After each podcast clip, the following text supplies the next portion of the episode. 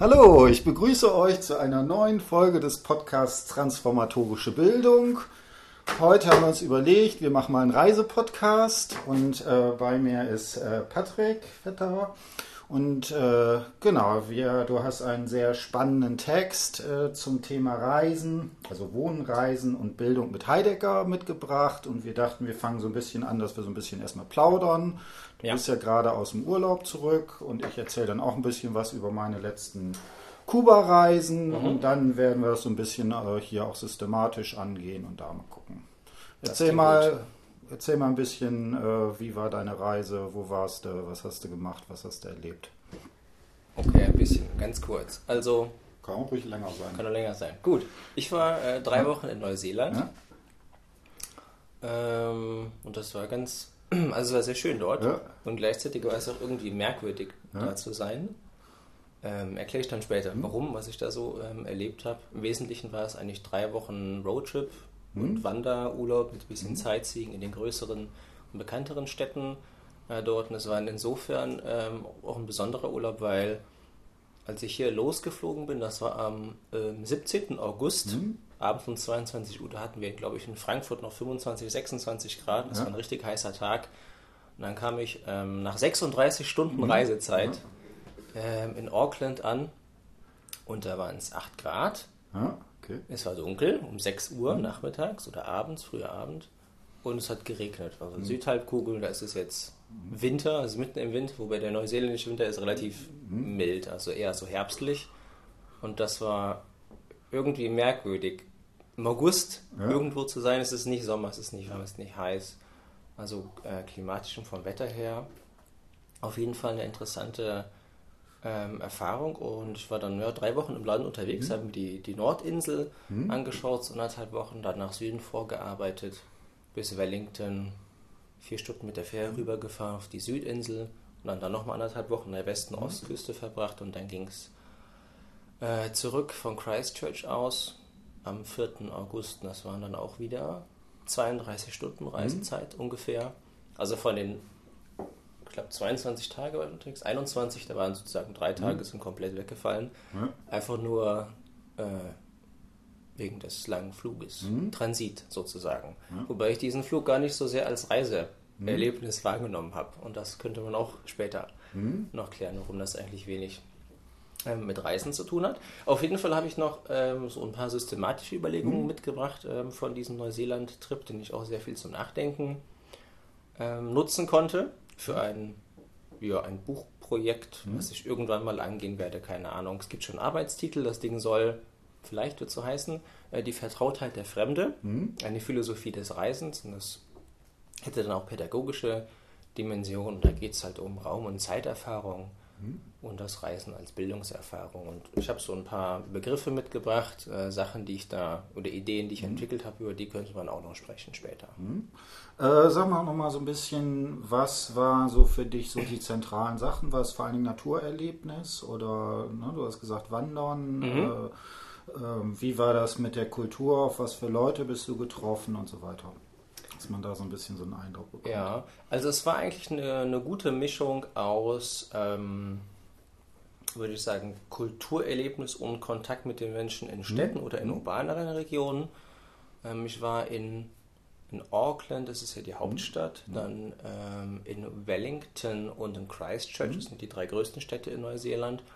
Und was ich da schon interessant fand, ist, ähm, dass im Gegensatz zu anderen ähm, Teilen der Erde, mhm. die vom weißen Mann mhm. irgendwann mal annektiert, besiedelt ja. oder erobert wurden, wie auch ja. man, man das nennen möchte, ist Neuseeland tatsächlich so, ist, dass die einheimische Bevölkerung, die Maori, mhm. äh, relativ gut mhm. integriert sind. Also in allen öffentlichen Gebäuden, Rathaus, Bibliotheken, mhm. Museen, sind alle Hinweisschilder, alle Tafeln immer zweisprachig, mhm. Englisch und Maori. Es gibt auch bei ganz vielen Straßenschildern öffentliche Plätze. Ähm, und man sieht die tatsächlich auch überall. Also mhm. die begegnen einem als, als Busfahrer, als Stewardess, wenn man mit Air New Zealand fliegt, ähm, in der Bar, mhm. ähm, als Polizist. Mhm.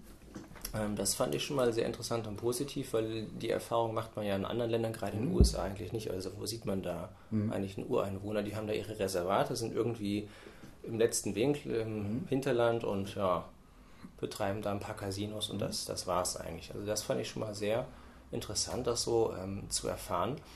Ähm, die Städte da sind, auch wenn es Großstädte sind, alle relativ klein, äh, was die Einwohnerzahl mhm. angeht, aber gigantisch in der Ausdehnung. Mhm. Also es gibt immer so einen kleinen Stadtkern, wo es dann ähm, von der Atmosphäre her auch nicht, nicht so überlaufen ist, aber man hat so, so ein gewisses Flair, einen gewissen Flair. Und sobald man diesen Stadtkern verlässt, also in Auckland konnte man so eine Stunde durchlaufen, das mhm. war es dann, ist man aber in den, also in den Outskirts, man so will, mhm. Suburbs, die, die, die reichen bis zum Horizont. Also man kann mhm. eigentlich tagelang durch diese Stadt laufen, die hört gefühlt gar nicht mehr auf, ich glaube knapp eine Million Einwohner, mhm. aber das alles mit einer riesigen Ausdehnung und unglaublich grün. Ja. Und allein in Auckland gibt es, glaube 32 Vulkankrater, okay. die halt mitten in der Stadt sind, da kleine Berge, da kannst du rauflaufen mhm. und dann den Sonnenuntergang schauen. Also selbst so in diesen urbaneren Regionen hast du einen unglaublich großen Einfluss, um, ähm, was Natur mhm angeht und kannst dann auch so die, die Besonderheit Neuseelands erleben, weil es ja tatsächlich das letzte Fleckchen Erde ist, das mhm. besiedelt wurde. Also ich glaube so um, um 1200, 1250, dann kam aus Polynesien mit so ganzen Kanuflotten, mhm. kamen die mal rüber und haben sich dann da äh, mhm. niedergelassen. Und vorher war es halt ja, unbewohnt und konnte sich entsprechend dann mhm. entwickeln, was Flora und Fauna ähm, angeht. Was so die, das Naturerlebnis äh, anbelangt, äh, eine Inspiration war natürlich die Herr der Ringe-Filme. Okay. Ja. Sieht es in Neuseeland wirklich so aus wie in den Filmen und äh, das, ist, das ist tatsächlich Mittelerde. Also das ist, wenn man so gerade auf der Südinsel unterwegs ist und beispielsweise von der Ost- zur Westküste den Transit macht, das sind mit dem Auto ungefähr ja, knapp, sage ich mal, mhm. drei Stunden, drei bis vier, je nachdem, an der breitesten Stelle. Also man ist relativ schnell rübergefahren. Mhm. Und dann hat man Abschnitte, dann kommen dann Schilder am Straßenrand. Äh, Next Gas Station mhm. 90.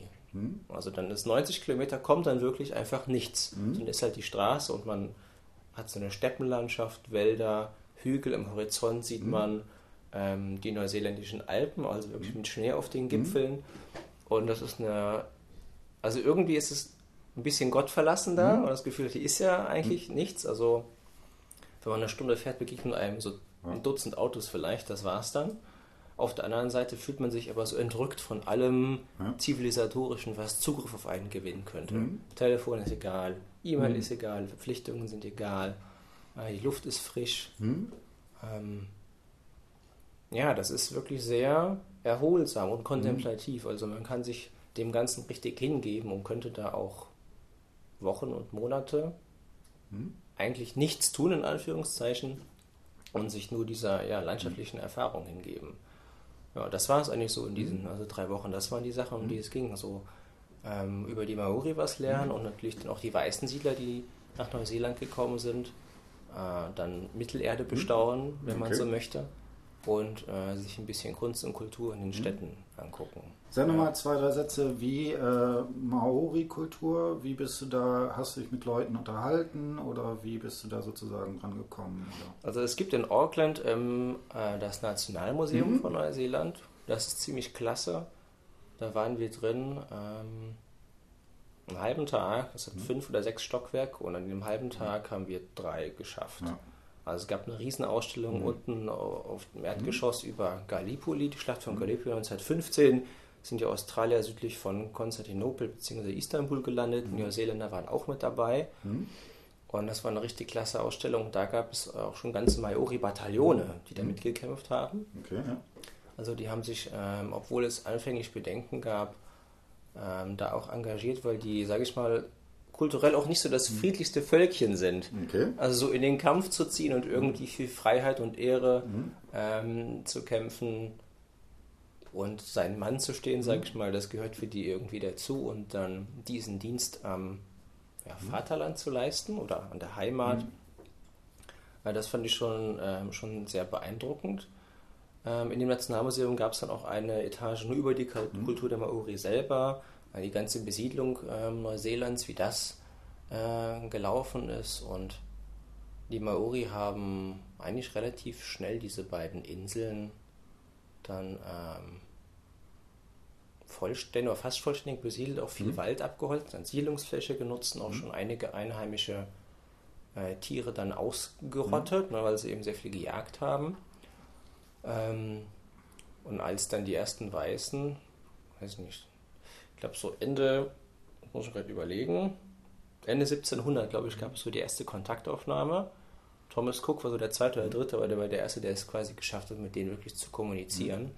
Dann dahin kam, da war das eigentlich eine ja, mehr oder weniger primitive, mhm. aber schon relativ gut entwickelte Zivilisation, mhm. die beide Inseln, dann noch die Südinsel, dann ähm, besiedelt hat. Das war so der erste Kontakt mhm. mit der Kultur, aber eben eher so sehr wissenschaftlich, mhm. historisch erstmal, geschichtlich eben aufgebaut.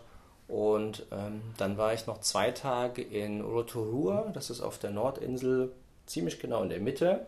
Das ist so das Zentrum der mhm. Maori-Kultur. Da gibt es noch einige Maori-Dörfer und verschiedene mhm. Stämme ähm, siedeln da. Da ist es ähm, vulkanisch, ähm, gibt es auch noch sehr viel Aktivität. Also man hat sehr viele Hot Water Springs, so heiße Quellen, die man auch baden kann. Und da war ich einen, einen Abend in einem Maori-Dorf, da mhm. gab es dann traditionelles Maori-Essen. Mhm. Ähm, die haben ihren Kriegstanz äh, vorgeführt, mhm. ähm, verschiedene Musikinstrumente gezeigt, Waffen, mit denen mhm. die gekämpft haben, ein bisschen was zu ihrer Geschichte und ihrer Sprache auch erzählt. Mhm. Ähm, mal überlegen, noch was. Wie touristisch war das? Das Maoridorf war relativ mhm. touristisch, das fand ich ein bisschen schade, aber man hat trotzdem eine ganze Menge gelernt und konnte so ein mhm. bisschen was von der sag ich mal, Atmosphäre mhm. erfahren, wie das wohl gewesen ähm, sein mag. Weniger touristisch war natürlich die Ausstellung im Museum. Und da haben sie dann eben viele Exponate gehabt, haben auch so ein, einige Hütten, so eine Tempelanlage aufgebaut. Ähm, oder so ein Altar war das, genau.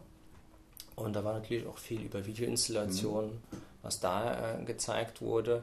Auf der anderen Seite hatte man natürlich dann da die Möglichkeit, mit den Maori selber mhm. ins Gespräch zu kommen, ein bisschen was über die persönlich mhm. zu erfahren, wie die jetzt ähm, leben. Also es ist nicht so, dass man sagen kann, dass die völlig gleichgestellt werden mit den ähm, ja, mit der weißen oder mhm. eingewanderten Bevölkerung oder später eingewanderten mhm. Bevölkerung sind ja irgendwie beide eingewandert, aber im Vergleich zu anderen Nationen, in denen es neu hinzugekommene Siedler und eine eigentliche mhm. Bevölkerung gibt oder Ureinwohner gibt, würde ich sagen, es ist hier tatsächlich so, dass es einen sehr hohen Grad an Integrität gibt mhm. oder Gleichberechtigung. Und das haben die auch so ähm, berichtet und die haben tatsächlich noch sehr, sehr viel, insgesamt zur Gesamtfläche mhm. wenig, aber relativ gesehen dann doch äh, äh, viel Landbesitz, mhm. ähm, über den die dann frei verfügen können. Mhm. Ja, und das auf beiden Inselgruppen so verteilt.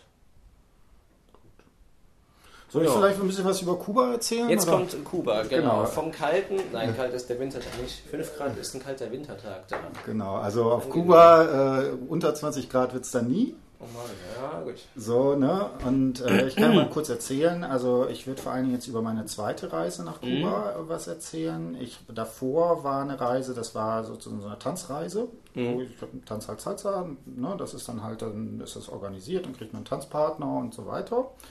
Und dann wollte ich eigentlich äh, beim zweiten Mal das normal machen. Und äh, meine Tanzlehrerin in Deutschland hier hat mir dann irgendwie Termine dann gegeben und äh, hat sich erst nicht gemeldet und dann ganz gesagt, so, du musst mir jetzt heute zusagen und dann gucke ich dann erst in die Termine rein und sehe, oh, das ist gerade die erste Semesterwoche, so, wo sich das überschneidet. Ja. Und dann dachte ich mir, Mist, das geht jetzt nur nicht.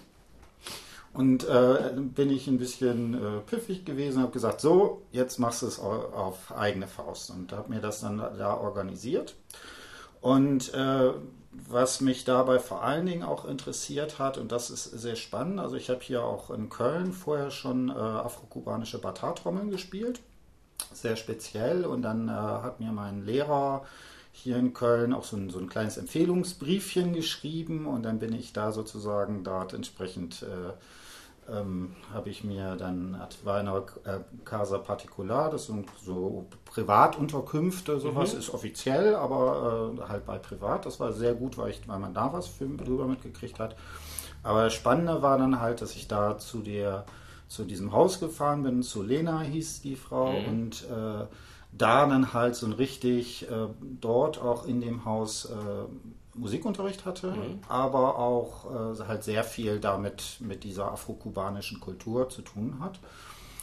Und äh, was ich da sozusagen am Ster, also eine der Sachen, die in diesem Brief noch war, war, dass dann die Bitte an meinem ähm, ähm, ähm Musiklehrer war, dass er mich auf einen sogenannten Tamboren mitnimmt. Ein mhm. Tambor ist halt ein religiöses Fest, wo es halt das Ziel ist, es gibt da verschiedene Urichas, heißt das. Es sind so, so Gottheiten, die so bestimmte Eigenschaften haben, was weiß ich, Ochun, die Göttin der Jungfräulichkeit, die immer flirtet, oder Chango, der Gott der Blitze und des Krieges und auch der Batar-Trommeln zum Beispiel. Und äh, man geht halt auf diesen Tambor und es werden dann verschiedene religiöse äh, Stücke gespielt, wird dazu gesungen, ist reine Perkussionsmusik. Und das Ziel äh, ist es dann sozusagen, sich in einen Trancezustand zu versetzen, um darüber sozusagen mit diesen äh, Urichas oder auch mit den Muertos, den Toten, den Ahnen sozusagen da drinnen zu sein. Das war natürlich, dieser Gesamtkontext war natürlich unglaublich spannend. Ich muss sagen, ich habe zu Anfang auch ein bisschen Schiss gehabt. Das erste Mal, als ich zum Tambor gegangen war, hatte ich noch einen Freund, den ich aus der Reise vorher kannte, getroffen. Und der hat gesagt, ja, wenn, wenn für dich morgen die Welt einmal komplett anders ist, dann musst du damit klarkommen, so. Okay. Und ähm, es war dann nicht so, also es war schon, schon beeindruckend, aber jetzt mhm. nicht so, dass mein, mein ganzes Selbst- und Weltverhältnis da zusammengebrochen wäre. So schlimm war es nicht. Aber was für mich schon das Interessante war, und da würde ich sagen, dass es eben das vielleicht Relevante ist, dass ich sagen würde, das ist auf einer ontologischen Ebene anders. Mhm. Ja, also das heißt, das ist eine Vorstellung eines Selbst- und Weltverhältnisses, bei die nicht sowas hat wie wie, wie ich bin hier und Götter sind, sind irgendwie da, da drüber im Himmel oder so. Komme ich nicht dran, kann ich nicht genau, sehen, nicht sondern sozusagen im, also die Vorstellung ist, dass sozusagen das Subjekt selber als sowas Zusammengesetztes ist. Dass man also mhm. sozusagen das, was man klassisch westlich seine Persönlichkeit hat, mhm. aber dass da gleichzeitig die Urichas und auch die Muertos quasi in einem drin sind. Mhm und damit solche klassischen äh, Differenzlinien von was weiß ich, was heilig ist, was profan ist und sowas, das funktioniert alles nicht. Mhm. Und das äh, äh, zum Beispiel das äh, Interessante ist auch in diesem Haus, wenn man da anguckt, da ist quasi alles, ist quasi wie, wie ein kleiner Tempel. Mhm. Also das heißt, die äh, zum Beispiel ähm, war da so der Fernseher und darunter waren so ein paar ähm, war, war Geschirr und man würde eigentlich sagen, ja, das ist irgendwie so, so eine triviale Sache. Wenn man dann aber weiß, dass wie sozusagen diese Farbzusammensetzungen sind, also es gibt immer bestimmte Farben, die bestimmten Orichas sozusagen zugeordnet sind, dann kann man sehen, dass der Teil zum Beispiel für Ochun äh, geweiht ist oder, mhm. oder geweiht ist zu stark, aber sozusagen da das mit drin ist. Genau, und das fand ich, ist eigentlich, das hat so, das war so meine, meine Kuba-Faszination, diese Sache, dass man hier plötzlich mit einer, mit kulturell, mit einer Kultur konfrontiert ist, die man in den mir gegebenen Kategorien einfach irgendwie relativ direkt merkt, das kann man nicht fassen. Mhm. Also auch solche, es gibt jede Menge zum Beispiel auch so Geschichten, das sind alles alles Leute, mit denen ich mich da äh, unterhalten habe, die irgendwie ziemlich gut ausgebildet sind, teilweise auch für einer, der Philosophie studiert hat und wirklich Derrida und Lacan und all den Kram irgendwie auch gelesen hat. Und dann plötzlich, während er das erzählt, kommen dann plötzlich so Märchengeschichten, dass dann und dann doch der Tote so und so bei ihm vorbeigekommen ist. Und zwar in so einer ganz konkreten Art und Weise, mhm. also als wenn er wirklich da gewesen wäre. Und äh, das ist, fand ich sehr, sehr spannend und faszinierend, diese Form, also ähm, genau das entsprechend äh, da mitzuerleben. Und das geht natürlich, also das war natürlich da diese, diese Geschichte, die halt super war, dadurch, dass ich halt diesen Brief von meinem Lehrer hatte, war ich quasi so gleich so ein bisschen so in die Familie mit aufgenommen worden. Normalerweise sind diese Zeremonien so, dass wenn man auf diese Religion nicht geweiht ist, daran nicht teilnehmen kann. Okay. Und mein Trommellehrer hat dann immer gesagt, das ist mein Alumni, also ja, mein okay. Schüler so. Und dann war das, war das irgendwie klar, okay, dann, dann machen wir hier mal eine Ausnahme oder sowas in die Richtung. Also haben die schon ein anderes Verständnis von diesseits und jenseits, diese Trennungslinie gibt also, gar nicht. Also so? genau, man könnte sagen, die, die gibt es gar nicht. Das, äh, man hat so etwas wie ein äh, diesseitiges Jenseits. Mhm. So, also bei Alfred Schäfer, der hat äh, das mit, mit äh, also vielleicht kurz, diese, das heißt Regla de Ocha und Ifa mhm. und äh, kommt aus ähm, dem Bereich Nigeria-Benin sozusagen ursprünglich, ist dann über den Sklavenhandel da äh, geblieben und Kuba mhm. ist tatsächlich eine der Orte, wo sich das insbesondere auch durch den Sozialismus irgendwie in so einer Käseglocke äh, irgendwie alles konserviert hat. Mhm. Ja, das ist also in den anderen lateinamerikanischen Ländern hat man das häufig so ein bisschen, aber also da ist es, ist es halt sehr, sehr stark, genau. Genau, und äh, ne, Alfred Schäfer der hat äh, zum Beispiel dieses Buch Unbestimmte Transzendenz mhm. oder auch sowas wie diesseitige Transzendenz und der hat das an verschiedenen ethnografischen Sachen gemacht und genau da würde man genauso was sagen, die, solche Unterscheidungen wie diesseits und jenseits, das ist nicht gegen, steht nicht gegeneinander, mhm. sondern es ist irgendwie, das Jenseits ist irgendwie im Diesseits drin.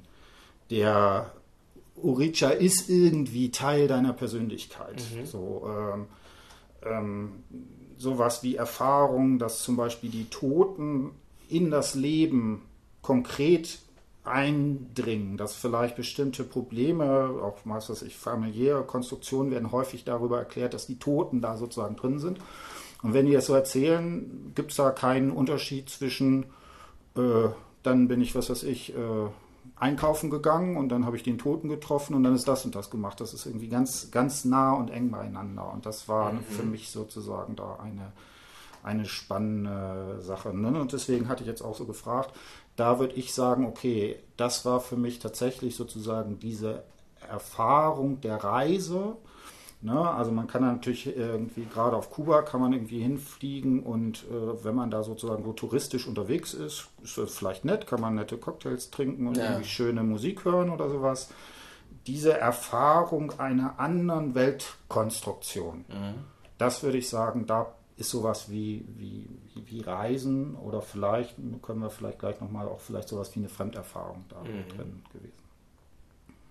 Ja, interessanterweise hatte ich nicht ganz hm? so viel Fremderfahrung, hm? was die Maori hm? angeht, weil die, also ich habe mich vorher ein bisschen informiert, aber eigentlich so der klassischen Vorstellung eines hm? naturverbotenen Volkes entsprechen. Also die haben ähm, als Götter beispielsweise hm? Mutter Erde, hm? habe ich jetzt die, die eigentliche Bezeichnung ich jetzt vergessen, und dann gibt es noch den Vater Himmel, also die sorgen für alles. Und da gibt es dann auch für, verschiedene ähm, Naturereignisse. Oder Kräfte in der Natur mhm. auch an, eigene Götter. Mhm. Es gibt dann zum Beispiel, das war 2011, gab es so schlimme Erdbeben, oder 12 zu 12 so starke Erdbeben in Christchurch hier, die mhm. die halbe Stadt äh, zerstört und stark mitgenommen haben. Und dann gibt es dann äh, einen, den Sohn, mhm. den äh, Mutter Erde und Vater Himmel mhm. gezeugt haben. Das ist, ähm, ich glaube, Orauruku oder so ähnlich spricht man den aus. Und der wurde aber, ähm, salopp gesagt, weil er ein kleiner Dreckspanz ist, so hm. geht die quasi die Mythengeschichte oder die Sagengeschichte, wurde eben unter die Erdkruste hm. verbannt. Ja? Hm. Und äh, sitzt jetzt da in seinem Gefängnis und ähm, schläft dort seinen hm. Schlaf. Jedes Mal, wenn er aber aufwacht hm. und dann wieder feststellt, dass er eben dort gefangen ist, versucht er eben auszubrechen. Und jeder Ausbruchsversuch von ihm ist dann eben ein Erdbeben. Und die haben da unten dann, ich glaube, also in Christchurch gab es in zwei Jahren mit allen Nach- und mhm. Vorbeben, was es da ist, gab nee, 20.000 Erdbeben mhm, okay, ja. äh, insgesamt. Und das, das wird dann halt mit so ja, mythologischen mhm. Umschreibungen, Konstruktionen, mhm. Gebilden mhm. und dann da auch erklärt. Aber in dem Sinne keine Fremdheitserfahrung für mich, weil sich das eigentlich sehr stark mit den Erwartungen ähm, gedeckt hat. Mhm. Also da kann ich vielleicht noch zwei Sätze zu sagen, was da ganz spannend ist in dieser afro-kubanischen Kultur. Da gibt es die sogenannte Patakin. Ja. Das sind so Erzählungen, die äh, in, in, so einer ähnlichen Richtung sind. Also das sind ja so, so ein Götterhimmel mhm. und die haben bestimmte Konstellationen, werden über, über so verschiedene Geschichten äh, mhm. entsprechend da äh, transportiert. Das ist sehr, sehr komplex. Also das, äh, ne, wenn, wenn man zum Beispiel so in einen bestimmten Initiationsstadium hat, dann muss man das entsprechend auswendig lernen. Mhm. Das ist auch alles auf Yoruba, also das ist dann nicht mehr Spanisch, sondern muss man vorher Yoruba lernen. Und ähm, die, da braucht man so sechs bis acht Jahre, um überhaupt sozusagen diese Fähigkeit zu haben. Und was daran aber, finde ich, auch spannend ist, das wird dann auf der einen Seite ist das so ein kosmologisches Gebilde, auf der anderen Seite gibt es so, wenn du so eine Konsulta machst, also dich fragst, dann kannst du sozusagen hingehen, dann gibt es so diese, dieses IFA-Orakel, das ist, wenn jetzt salopp sagt, wird das so ein bisschen ausgewürfelt in einer mhm. bestimmten Art und Weise. Und dann sagt er, dass dieses Patakin, diese Erzählung für dich gerade sozusagen bestimmt ist und dass äh, der, also ein guter äh, Ifa-Priester wird dann versuchen, sozusagen diese Erzählung kosmologischer Art sozusagen auf deine Lebensbeziehung zu erzählen. Mhm. Also auch da ist es wieder nicht so, dass es nur, ich sag mal nur sozusagen eine, eine, Welt, eine sozusagen kosmologische Sache ist, sondern auch wieder was, was extrem dann auch in die persönlichen Dimensionen sozusagen reingeht, wo das irgendwie sich entsprechend vermischt. Mhm. Ähm, die Frage ist natürlich auch, ähm, ne, die, ne, wenn du jetzt sagst, dass es vielleicht nicht, nicht so stark ist, dann kann es entweder sein, was vielleicht kulturell nicht so unterschiedlich ist wäre eine Variante. Zweite mhm. ist natürlich immer die große Frage, wie kommt man denn da dran? Ne? Also wo ja, du, ja. Ne, deswegen habe ich auch gefragt, natürlich, es gibt da auch so ein Uricha-Museum oder sowas, mhm. aber das ist, also eigentlich, äh, die sagen auch immer, man kann das nicht äh, aus dem Buch lernen, ja. sondern man muss sozusagen direkt dann mhm. entsprechend da drin sein. Ich denke auch, dass es wahrscheinlich anders gewesen wäre, wenn ich jetzt hm? drei, vier Wochen in so hm? einem äh, richtigen mhm. Mayoridor fernab der Zivilisation mhm. oder in so einem Reservat mit denen quasi mhm. ähm, gelebt hätte, so wie die das mhm. Ja, ihrer Kultur entsprechend seit Jahrhunderten mhm. eben praktizieren, also mhm. diesen naturverbotenen Lebensstil. Mhm. Das wird ja fast sozusagen in eine Richtung in einer ethnografischen Arbeit ja. sozusagen hingehen. Ne? So hat man halt immer noch, sage ich mal, dann äh, den Filter mhm. dazwischen. Ja. Touristisches Ereignis, ja, ähm, fürs Museum entworfene Ausstellung. Das heißt ja immer immer eine bestimmte Brille, aus der du drauf schaust und mhm. nie diese, sag ich mal, unverschmutzte, mhm. reine, reine Erfahrung dann. Was immer eine reine Erfahrung sein sollte, aber ich verstehe schon, was du Ja, ich, ich, suche nach passenden Begriffen. Nee, nee, es ist schon Gut, äh, ja. ich denke, jetzt haben wir so ein paar Ideen. Jetzt würde ich tatsächlich äh, mhm. vorschlagen, äh, dass wir mit dem Text anfangen. Die Frage ja. ist, ich weiß jetzt nicht, das musst du sagen, du hast gesagt, dass du ein paar Begriffe, willst du die voranstellen oder wollen wir direkt mit sozusagen hier deinem ähm, Textchen anfangen? Ich glaube, wir machen es andersrum. Ich hm? würde mit den Sachen ähm, anfangen, die jetzt in Neuseeland entstanden hm? sind. Ähm, das war ganz interessant, weil das, das war für mich so die, die mhm. eigentliche Reiseerfahrung ja. in Neuseeland.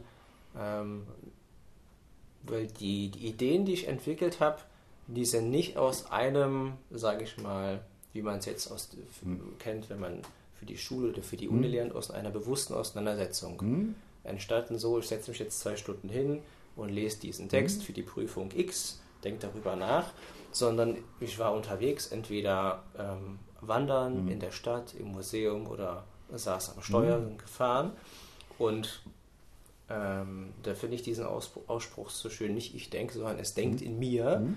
und kennt jeder vielleicht dieses Ereignis, plötzlich aus dem Nichts heraus kommt dieser Gedanke, mhm. der scheint sozusagen auf im Bewusstsein, man hat diese Idee und er entwickelt sich dann ohne größeres Zutun von selbst weiter mhm. und wird immer konkreter. Und das hatte ich tatsächlich einige Male. Und das erste Mal ganz bewusst war das, ähm, als ich in den Glowworm Caves war. Das mhm. ist in Taupo, auch auf der Nordinsel. Ähm, da gibt es eine Tropfsteinhöhle, die ist ja, mehrere tausend Jahre alt und die reicht, glaube ich, 30 oder 40 Meter in die Tiefe. Mhm. Ähm, so tief, dass man unten wirklich überhaupt gar nichts mehr sehen kann. Mhm. Also man, man hält sich die Hand vor Augen und, und sieht einfach mhm. nichts mehr.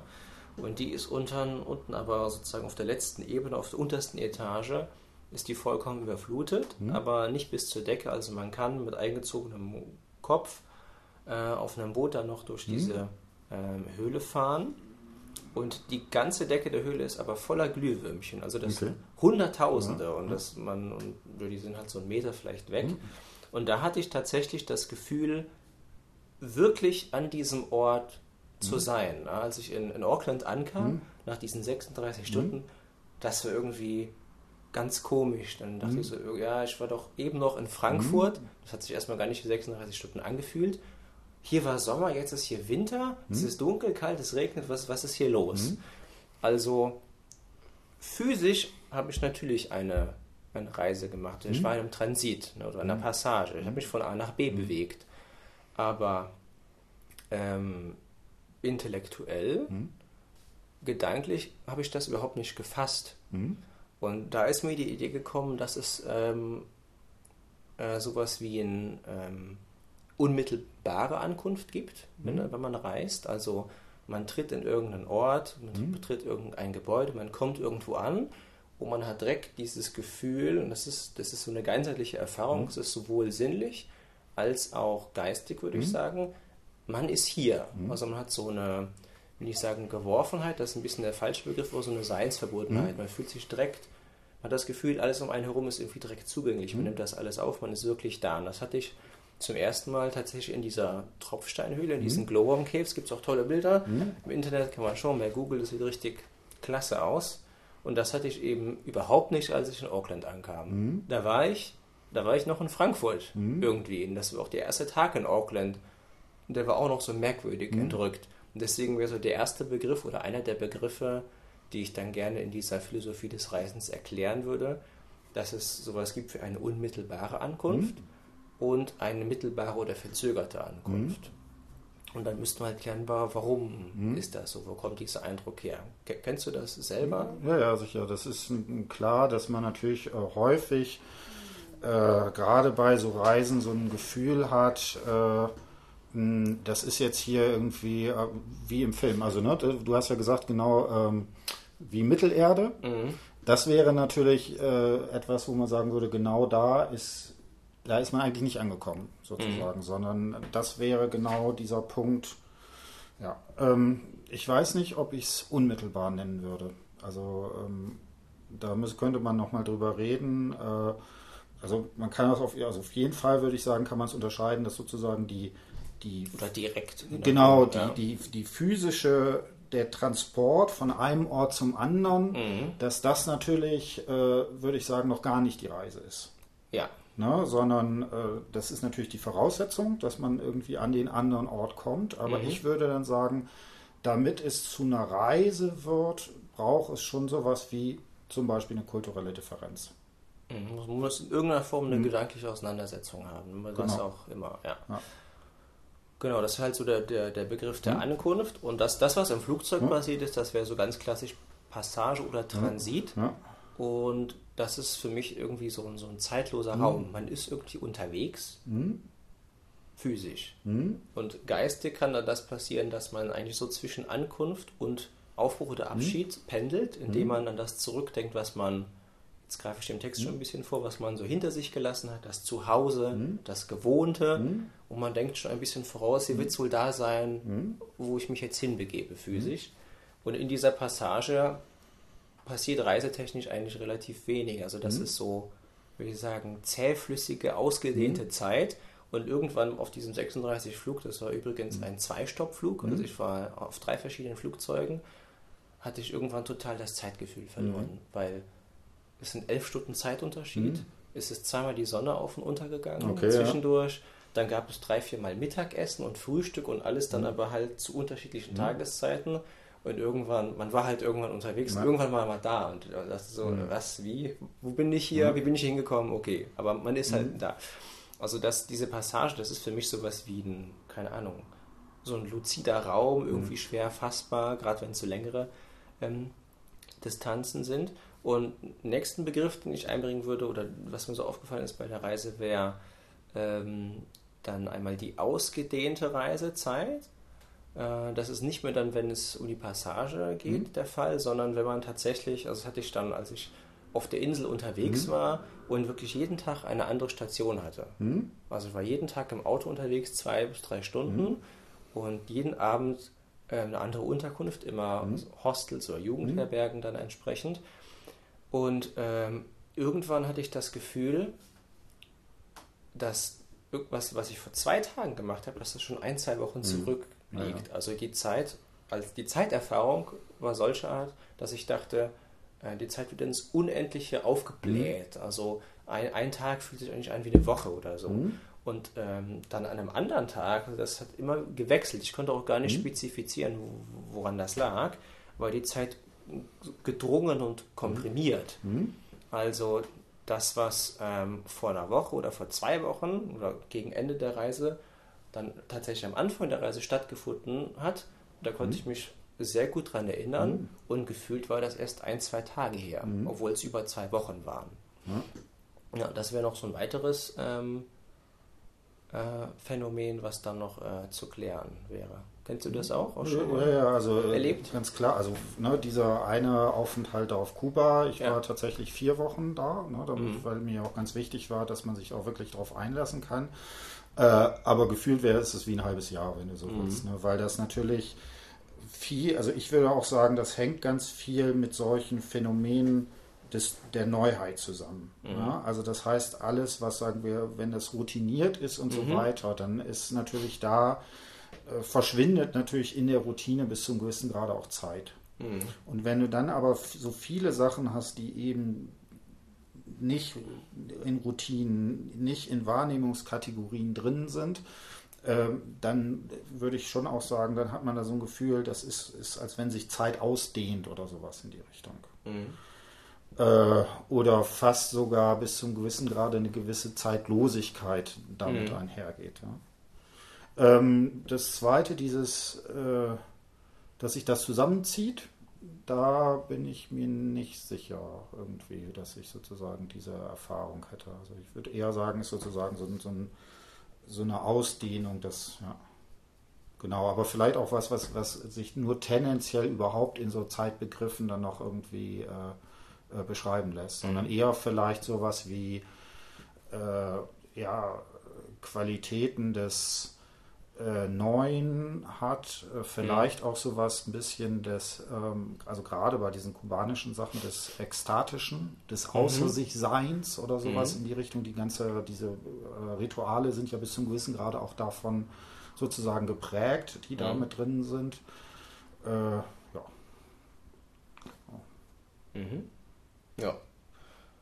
Ja, und dann halt so die, die allgemeine Idee, Reisen ist natürlich eine Bildungserfahrung. Mhm. Und immer wenn ich auf eine Reise gehe, komme ich als jemand anderes mhm. zurück, mehr oder weniger. Wenn es denn eine Reise war? Wenn es denn eine Reise war, ja. Und äh, das wäre auch seine der Thesen, mhm. jede Reise ist immer eine Bildungsreise. Mhm.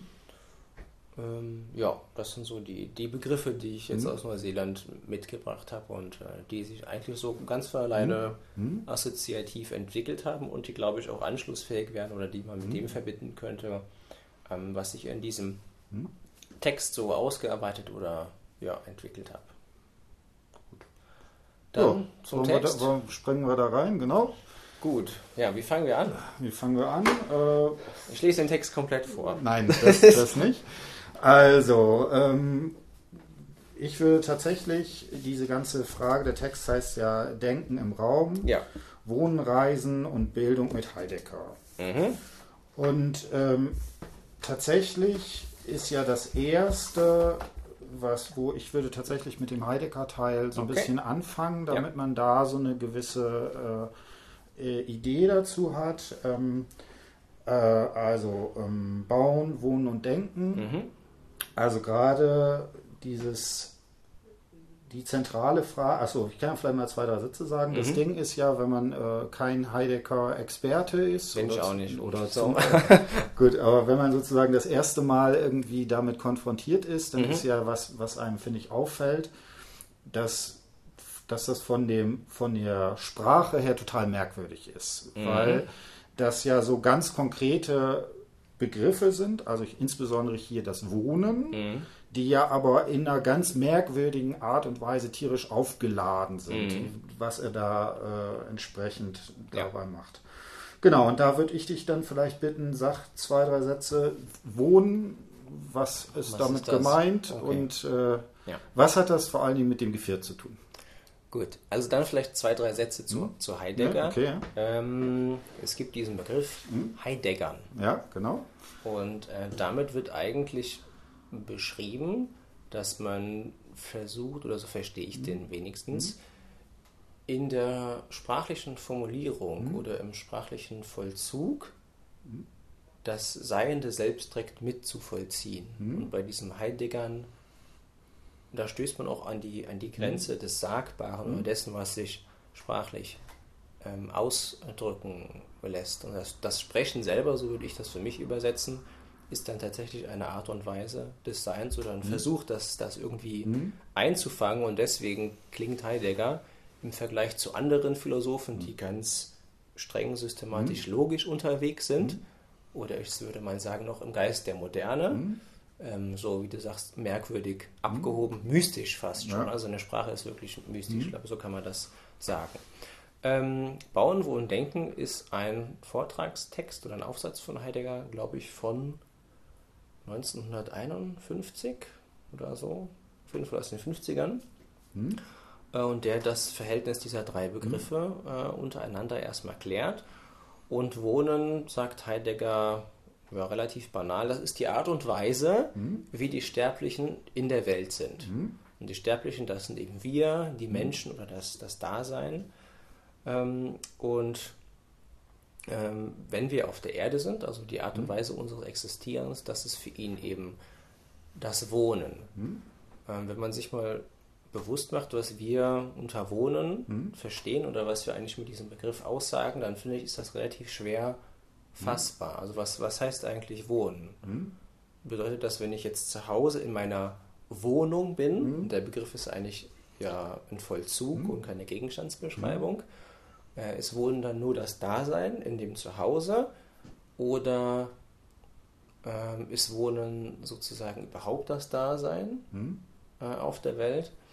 Und äh, deswegen, ähm, ja, wie du sagtest, bläht Heidegger mhm. diesen Begriff eigentlich ziemlich weit auf und fasst im Prinzip alle, ja, jetzt muss ich aufpassen, weil ich das gleich erklären muss, mhm. alle sammelnden und schonenden Tätigkeiten darunter. Mhm. Das heißt, also für ihn fängt das Wohnen eigentlich mit dem Bauen an. Mhm. Wenn ich mir irgendeine Heimstätte mhm. einrichte, also da ist eine kleine Hütte, eine Wohnung oder ein riesiger hm? Palast, ein Schloss, und ich errichte mir ein Heim, einen Raum für hm? mich selber, ähm, der eine schützende, eine bergende Funktion hat, mhm. dann wäre das schon ein Moment äh, des Wohnens, hm? also des Zuhause-Seins, ähm, wenn man so will. Und das Urwesen dieses Wohnens als Art und Weise, wie die Menschen auf der Erde sind, ähm, das wäre das Schonen des Gevierts. Hm? Jetzt wird es halt wirklich schwierig. Ich glaube, ich, ich, zitiere gleich die Geviert-Passagen, äh, weil es auch sehr, sehr schwer ähm, zu erklären ist. Ähm, man könnte das schon so übersetzen, dass Heidegger der Ansicht ist, dass es sozusagen der Sinn oder die Aufgabe des Menschen mhm. ist, die Dinge auf der Welt mhm. oder auf der Erde mehr oder weniger in Ordnung zu halten. Mhm. Also schauen, dass alles so im Lot bleibt, mhm. könnte man sagen. Ähm, als Gärtner der Welt vielleicht mhm. übersetzt, ähm, was natürlich dazu führt, dass man auf der einen Seite nicht Ausbeutung mhm. betreiben sollte, aber auf der anderen Seite auch die Aufgabe hat, sage ich mal, den Acker zu bestellen, mhm. Ähm, über das Land äh, zu mhm. wachen und dafür zu sorgen, dass ähm, alles im rechten Verhältnis zueinander steht. Also man, man könnte das übersetzen, eigentlich wird hier dem Menschen die Funktion zugesprochen, die Gott für den Menschen hat. Mhm. Also Gott, also in den überlieferten Vorstellungen ist ja Gott sowas wie der, kann man sagen, der Schutzpatron, mhm. der Wächter über mhm. Die nach ihm geschaffenen, nach seinem Abbild geschaffenen, seinem Vorbild mhm. geschaffenen Lebensformen. Und hier wäre es so, dass der Mensch sozusagen der Schutzpatron, Wächter über mhm. die Erde ist. Mhm. Ich weiß nicht. Einige würden mir wahrscheinlich an der Stelle widersprechen, aber ich glaube, so, so mhm. wird es fassbar, was mhm. damit gemeint sein könnte. Mhm. Und dieses merkwürdige Geviert, also was mhm. wir schonen oder ähm, ja, bearbeiten, bestellen, versorgen sollen, mhm. das sind für Heidegger die vier ähm, fundamentalen ähm, Seinssphären mhm. oder Bereiche, in denen wir existieren, die aber auch gleichzeitig ineinander existieren. Also die durchstehen einander, das heißt, die sind so also die sind nicht klar getrennt, mhm. die verschrecken sich gegenseitig und haben alle was miteinander zu mhm. tun. Und ähm, das Geviert besteht dann eben einmal aus den Sterblichen, mhm. das sind die Menschen, dann der Erde als die Heimstätte mhm. ähm, der Sterblichen, dem Himmel, der die Erde mhm. umschließt, und äh, die Göttlichen, die für uns unerreichbar sind, aber die sozusagen über allem stehen und allem Sinn und Maß verleihen. Also haben mhm. wir sterbliche, Himmel, Erde und Göttliche. Und das, die haben alle was miteinander zu tun und mhm. stehen in Beziehung zueinander. Und das ist für Heidegger äh, das Geviert und der Mensch ist eben das Wesen, das darüber wacht mhm. und das, ähm, verkürzt gesagt, in Ordnung hält. Mhm. So, ja. Und ich habe in dem Text äh, auch einige Zitate mhm. zu dem Geviert. Könnten wir jetzt einbringen und dann kann man sehen, wie, genau, wie verrückt Heidegger ist. ne? Oder ähm, ja, wie spannend das, das sein kann. Also ich gucke mal gerade Seite 88. Fange ich vorne an. Mhm. Ähm, bei der Erde, also was Heidegger mhm. über die Erde sagt. Die Erde ist die dienend tragende, die blühend fruchtende, hingebreitet in Gestein und Gewässer, aufgehend zu Gewächs und Getier. Sagen wir Erde, dann denken wir schon die anderen drei mit, doch bedenken nicht die Einfalt der vier.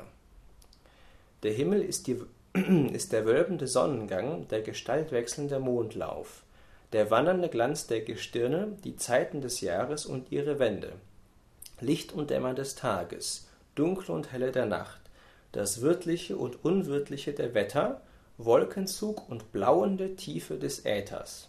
Das ist meine mhm. Lieblingsstelle, blauende Tiefe. Sagen wir Himmel, dann denken wir schon die anderen drei mit, doch wir bedenken nicht die Einfalt der vier. Die Göttlichen sind die winkenden Boten der Gottheit. Aus dem heiligen Walten dieser erscheint der Gott in seine Gegenwart oder er entzieht sich in seine Verhüllung.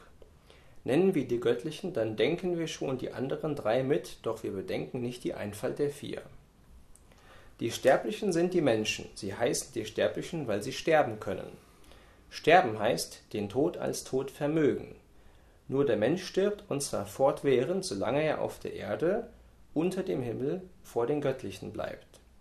Nennen wir die Sterblichen, dann denken wir schon die anderen drei mit, doch wir bedenken nicht die Einfalt der vier. Hm? Sehr interessant in der letzten Passage finde ich, ist, dass Heidegger hier auch dem Menschen eine ganz besondere Eigenschaft zuschreibt, etwas, was die Göttlichen beispielsweise nicht können, nämlich sterben, mhm. also den Tod erfahren. Und ähm, das ist auch für seine ganze Philosophie oder sein mhm. Denken über das Dasein oder ähm, Daseinsanalytik, mhm. genau, ein entscheidender Punkt, weil das Leben oder die Art mhm. und Weise, wie die Menschen wohnen, eigentlich immer vom Ende her aufgefasst mhm. wird. Also alles bewegt sich ja auf diesen letzten Moment physischer mhm. Existenz mhm. zu und wird von dem halt her auch ähm, verstanden. Und deswegen haben wir diese, diese Aufgabe, könnte man so übersetzen, aus der Zeit, die uns bleibt, mhm. zwischen diesen vier Daseinsbereichen mhm. das Beste äh, daraus zu machen und die miteinander mhm. zu verknüpfen. Ja. Das zum Geviert. Mhm. Kurz und knapp. Weitere Fragen, Spezifikationen? Ähm, das wäre jetzt ein ganz, ganz grober Bereich, ja. aber ich glaube, das hat ja auch alles was damit zu tun, diese ganze Frage der Seinsvergessenheit. Mhm. sozusagen. Könntest du da noch mal ein paar Sätze dazu sagen? Ähm, also als Heidegger Sein und Zeit mhm. geschrieben ja. hat, das ist ja 1927 ähm, erschienen, gibt es in der, in der Philosophie, mhm. ähm, glaube ich, in keiner, auch, auch in, in den Subdisziplinen oder in einzelnen ähm, Schulrichtungen mhm.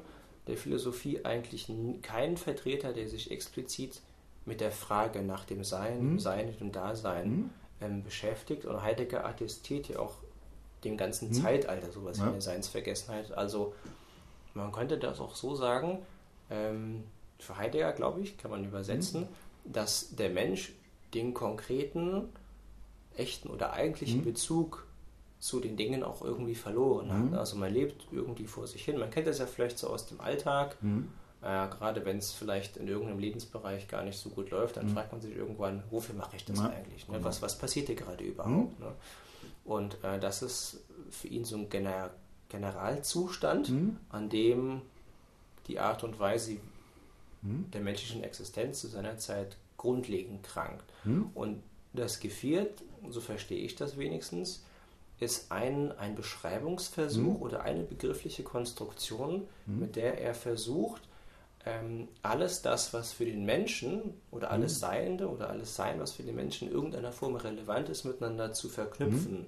Also mit dem Geführt wird quasi, das ist ein allumfassender Begriff, mhm. also wir sagen absolut, aber damit er versucht, alles zu beschreiben, was mhm. für den Menschen irgendwie fass-, erfahrbar und denkbar mhm. ist. Und alles, was darüber hinausgeht, das ist an der Stelle auch nicht mehr relevant. Mhm. Also wenn wir das an das Geführt denken, mhm. dann haben wir sozusagen alles im Blick, was wichtig ist. Mhm. Genau. Vielleicht könnte man so sagen, ja. Äh. Jo. Das war das Gefährt. Muss reichen. Okay. Muss reichen, ja? ja. Ähm, haben wir jetzt schon abschließend geklärt, was das Wohnen ist oder was das Schon bedeutet? Haben wir ein bisschen was gesagt, ne? Ja, also ganz vielleicht nochmal kurz als ja, Zusammenfassung. Ja. So, wenn ich als Mensch das Geführt im Blick habe ähm, und schone das im Sinne von, ich kümmere mich gut mhm. um alles, was damit zu tun hat, also um meinen Acker, um mein Haus, um die Göttlichen und um meine Mitmenschen und schaue, dass alles im Lot bleibt, in allen vier Daseinsbereichen, ähm, dann vollziehe ich das Wohnen mhm. eigentlich, zu genau. dem im Prinzip alle Handlungen gezählt werden können, die der Schonung dieses Gefährts denken. So, genau. Das ist der Versuch. Der Wie ist denn gerade dein Acker so? Ähm, ich habe gestern Rasen gemäht. ich habe nämlich gar keinen Acker, Ach deswegen. So. Äh, ja. Was sagt das? Wenn man keinen Acker hat. Hm. Naja, ich glaube, haben die meisten Leute nicht. Haben die meisten Leute nicht. Ah, das ist natürlich ein schweres Vergehen. okay. Ja, also das muss ja nicht darin bestehen, dass man sozusagen mhm. ein Stück Land hat, um das ja. man sich kümmert. Aber jeder hat ja einen oder fast, aber wohl, nee, das stimmt nicht. Selbst jemand, der unter der Brücke lebt, den würde das ja, glaube ich, auch gelten, hat ja in irgendeiner Form zugänglichen Daseinsbereich. Mhm oder ein, ein, ein, sag ich mal, ein Stück vom Sein, um das er sich kümmert. Hm. Und wenn ich das in dem Sinne mache, dann, dann schon nicht. Ja. Also wenn es auch nur Balkonpflanzen hm. sind irgendwie. Oder wenn ich dafür sorge, dass, keine Ahnung, die Arbeitsplatte in der Küche immer schön hm. ordentlich und geölt ist und ihren äh, Zweck erfüllt. Vielleicht kann man es so hm. weiterdenken. Also es ist nicht so eingeschränkt gedacht, dass es irgendwie immer was mit Land bestellen, hm. sich um irgendwas Organisches kümmern. Ja ähm, zu tun hat. Also kann man ruhig weiterdenken. Mhm. Ja. Das äh, war mir schon mehr oder weniger klar. Okay. Trotzdem ja. äh, ist natürlich immer das Problem, dass durch diese Begrifflichkeit natürlich solche Vorstellungen damit, mhm. ne, also gerade so eine mhm. Verbundenheit mit dem, ja. ne, und dann könnte man jetzt sagen, Blut und Boden, sowas in die Richtung. Ne, also, ja, gut, da war gegen Heidegger, ja, gut, muss man Ne? Also ja. das ist auf jeden Fall, was natürlich in, mhm. in dieser Metaphorik mit angesprochen wird. Mhm. Äh, vielleicht noch eine Sache, das fand ich auch interessant. Äh, ähm, ne, wir haben ja gerade über diese ontologische Differenz mhm. in der kubanischen Kultur. Das, ne? Mhm. Da wäre dann meine Frage, ist das nicht bis zum gewissen, also ist nicht ein Problem, was er da macht, ist, dass er da sagt, der Mensch und, mhm. ne, macht damit eine allgemeine Aussage. Da, ich würde aber sagen, das bleibt kulturgebunden. Weil die mhm. Vorstellung davon, was zum Beispiel hier Götter sind, mhm. ist nicht universell. Äh, universell. Mhm. Ich glaube schon, dass er, dass er das so meint, dass es tatsächlich allgemeingültig ist für alle Menschen. Alle Menschen wohnen. Also das glaube ich auch, dass es für Heidegger so ist. So, und alle, alle Menschen stehen in diesem Geviert. Ne, und ja. für alle, alle Menschen müssen also könnte man das schon, ja. glaube ich, auch gut übersetzen. Alle Menschen müssen über das Verhältnis der Dinge untereinander nachdenken. Mhm. Ne, sei es jetzt mhm. der Buschmann in Afrika, mhm. der da seine Hütte hat und seine mhm. Bäumchen und sein mhm. Gestrüpp, Pfeil und Bogen und mhm. Ähm, das, was er jagt und sammelt. Ne? Das ist seine Lebenswelt. Oder ähm, der, keine Ahnung, Graffiti-Spray in New York, der irgendwelche hässlichen grauen Betonpfeiler dann mit seinen Kunstwerken veredelt. Äh, das für, für das sind beides Wohnformen ja. und die müssen als Menschen, als Sterbliche auf der Erde, unter dem Himmel mhm. und Göttervorstellung geht es auch bei allen, die müssen die vier Sachen im Blick haben mhm. Und darüber nachdenken, ob die Dinge, so wie sie sind, mhm. in Ordnung sind. Dann, mhm. dann bin ich, glaube ich, schon, schon ziemlich nah an dieser Vorstellung von Heidegger. Und du würdest sagen, geht's, aber das ist Kulturgeboten, was er sagt. Genau, also spätestens in dem Moment, wo er zum Beispiel hier über die Götter redet, ja. ne, wenn man das hat, dann würde ich da sagen, da ist eben eine letztlich christlich, was weiß ich, christlich-jüdische Tradition mhm. mit drinnen, mhm. wo ich aber sehr, sehr vorsichtig wäre zu sagen, das erkläre ich als anthropologisch für alle Menschen verbindlich. Mhm. Weil da wäre meine These, wenn du mit dieser Vorstellung nach Kuba gehst, mhm. dann kommst du damit kulturell nicht weiter. Mhm. Na, und äh, das ist natürlich auch was interessant, äh, was sozusagen da, äh, wo ich finde das sehr interessant, was da sozusagen passiert. Aber mhm. da hätte ich, äh, würde ich so ein bisschen mich fragen, ob, mhm. ob man das nicht kritisch sehen kann mhm. und ob er da nicht letztlich auch sowas macht. Da wird ein europäischer Subjektverständnis ja. mal eben auf die ganze Welt projiziert. Und das ist natürlich immer, äh, gerade gerade wenn wir jetzt tatsächlich wieder beim Thema Reisen sind, mhm. äh, wird natürlich das spannend, weil die Frage ist natürlich, ob äh, das sozusagen da ähm, angemessen ist. Mhm. Hm. Ja, kann, kann man eine Frage stellen. Weiß ich genau. jetzt, kann, ja, muss ich drüber nachdenken. Kann ich nicht, nichts zu entgegnen an genau. der Stelle. Genau, Aber das, das, ist auf jeden Fall ein Punkt, der, der fraglich ist oder den man hm. nochmal hm? ähm, betrachten müsste. Was ich aber gut finde, ähm, an diesem anthropologischen hm? Zuschnitt, dass der Begriff des Wohnens, also was er unter Wohnen versteht, dass er halt tatsächlich so weit ist, hm? dass im Prinzip alle, wie das sagen, alle Daseinsformen darunter fallen, also auch was die Inuit dann betreiben, mit hm? Eisklötzchen aufeinander stapeln. äh, so ein Iglu bauen, das würde eben auch darunter fallen oder einfach nur unter freiem Himmel irgendwo ja. in der Wüste schlafen. Ähm, das, oder alle Formen des Residierens, sagen wir mal so. Mhm. Das ist schon damit kompatibel. Ja, dann so. hätten wir jetzt über Wohnen gesprochen, über das Bauen, Geviert und Versammlung. Genau, und jetzt kommt sozusagen dein Beitrag, wenn ich es richtig sehe. Da kommt mein Teil, genau. Wurde jetzt, äh, Erstmal fasse ich ja nur Heidegger zusammen und erkläre so, das ist so die Voraussetzung quasi. Genau. Ja. Und wenn ich das jetzt richtig sehe, ist dein, dein Einsatz, dass du versuchst zu sagen, okay, dieses Wohnen ist eine ganz zentrale anthropologische Dimension. Genau, alle Menschen wohnen irgendwie. Genau. Das ist so die Aussage, ja. Und aber ich, wenn ich richtig, richtig lese, würdest du dazu plädieren zu sagen, alle Menschen reisen auch irgendwie. Genau. Der Mensch ist ein sozusagen von Natur aus oder von Grund aus ein reisendes Wesen. Ja? Ähm, und das Reisen ist eine ganz spezifische Form ähm, des Wohnens, dann jetzt hm. wieder in Beziehung ähm, zum Geführt, weil ich im Reisen ähm, auf eine ganz besondere Art und Weise mit den Dingen, hm? allgemein gefasst für alles, was da ist, also es hm? können auch Mitmenschen, andere Menschen hm? sein, in Kontakt trete. Oder es kann so weit gehen, dass mir Dinge oder Seiendes, was mir vorher gänzlich hm? unbekannt war, überhaupt erstmalig begegnet hm? Hm? und dann was mit mir macht und dass ich dann also auf andere Art und Weise über die Dinge und die Welt nachdenke. Also durch das Reisen verändere ich mich und verändert sich mein Blick auf die Welt. Hm? Und das heißt auch der Umgang mit der Welt. Hm? Deswegen wird das dann rückgebunden an das, was Heidegger hm? unter Wohnen versteht, hm? wäre das Reisen eben eine Form ähm, des Wohnens mit dem besonderen Zusatz, dass es überhaupt gar nichts mit einer physischen Bewegung zu tun haben muss. Hm? Das, genau. Das kann begleitend passieren. Ich kann aber auch sozusagen zu Hause im Wohnzimmer auf dem hm? Sofa liegen habe die Augen geschlossen und denke nach und äh, auch dann kann Reisen stattfinden. Hm. Oder was weiß ich, ein interessantes Buch, ne, was man hat, genau. wo man dann vielleicht in eine andere Welt äh, hinein kapat, äh, oh, hineingeworfen, hineingeworfen wird. So. Ja. Äh, mhm. Genau. Ähm, Ne, das ist ja auch ganz typisch. Man könnte ja auch sagen, dass in vielen Fällen, gerade wenn man jetzt an sowas wie Pauschaltourismus sagen würde, mhm. Da machen vielleicht Leute Urlaub, aber da würde man ja in, vielleicht in manchen Fällen sagen, die reisen gar nicht. Die sind zwar, die äh, mhm. verändern zwar ihren Ort, aber wenn physisch, sie genau. physisch verändern sie ihren Ort, aber wenn mhm. sie da ankommen, sind sie eigentlich in der gleichen Welt wieder äh, angekommen, wo sie vorher auch schon gestartet sind. Mhm. Die waren zwei Wochen mhm. unterwegs ja. und du, der, ihr Körper mhm. wurde transportiert, mhm. wie du vorhin gesagt hast. Aber eigentlich ist kein, hat kein Reisen stattgefunden. Mhm. Ja.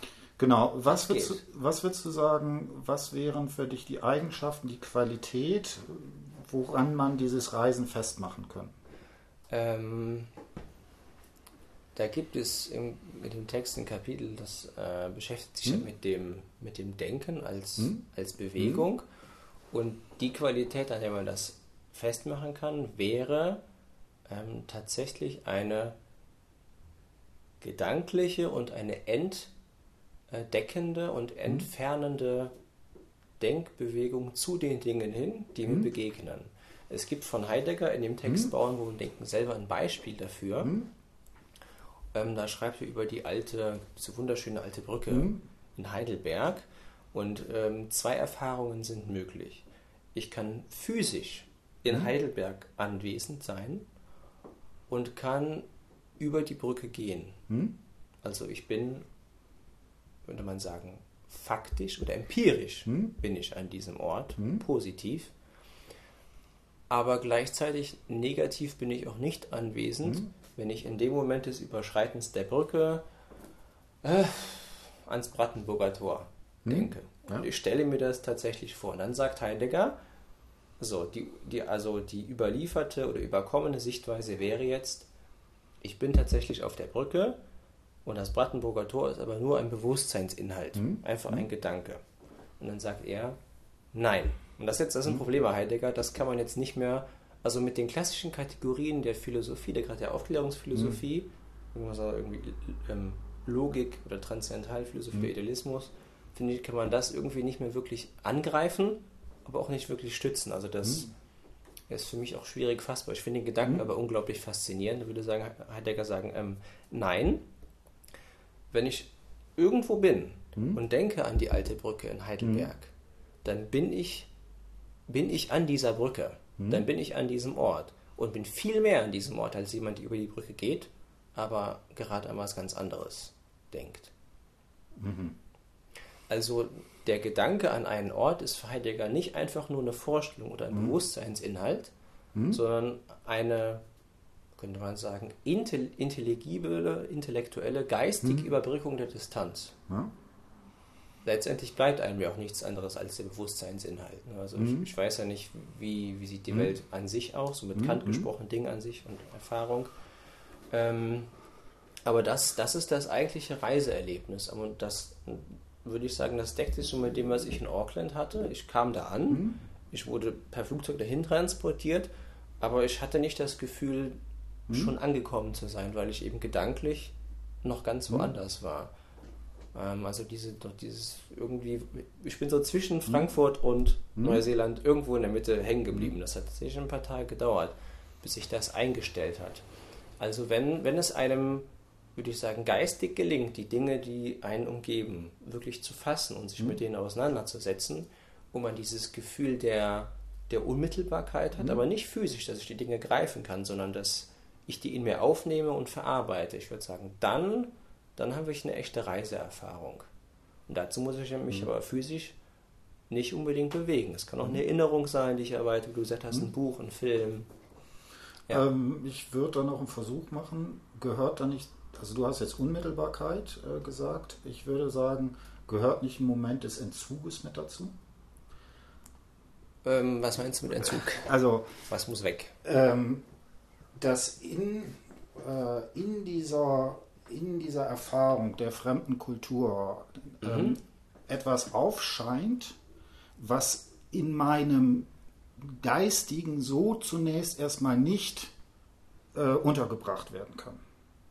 Ja, das heißt. Das äh, Unbekannte tritt auf? Meine, so? Meinetwegen das Unbekannte, das Fremde. Ja. Ich würde das tatsächlich das Fremde vielleicht mhm. so Richtung Weidenfels oder mhm. sowas sehen.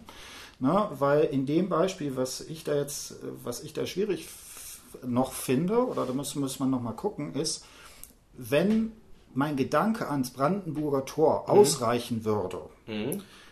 dann reicht, wäre, wäre ja jede beliebige Projektion von meinen Vorstellungen ausreichend. Und ich würde aber betonen, dass beim Reisen etwas mhm. dazukommt, mhm. dass es dort eine Erfahrung, zum Beispiel einer fremden Kultur ist, mhm. die in dem, in meinem Denken nicht zunächst nicht verarbeitbar ist, die mir sozusagen ja, okay. als Fremdes entgegentritt und damit mir auch meine Selbstsicherheit, mein wie ich bin, bis zum gewissen Grad entzieht. Mhm. Und da, das wäre sozusagen der Unterschied.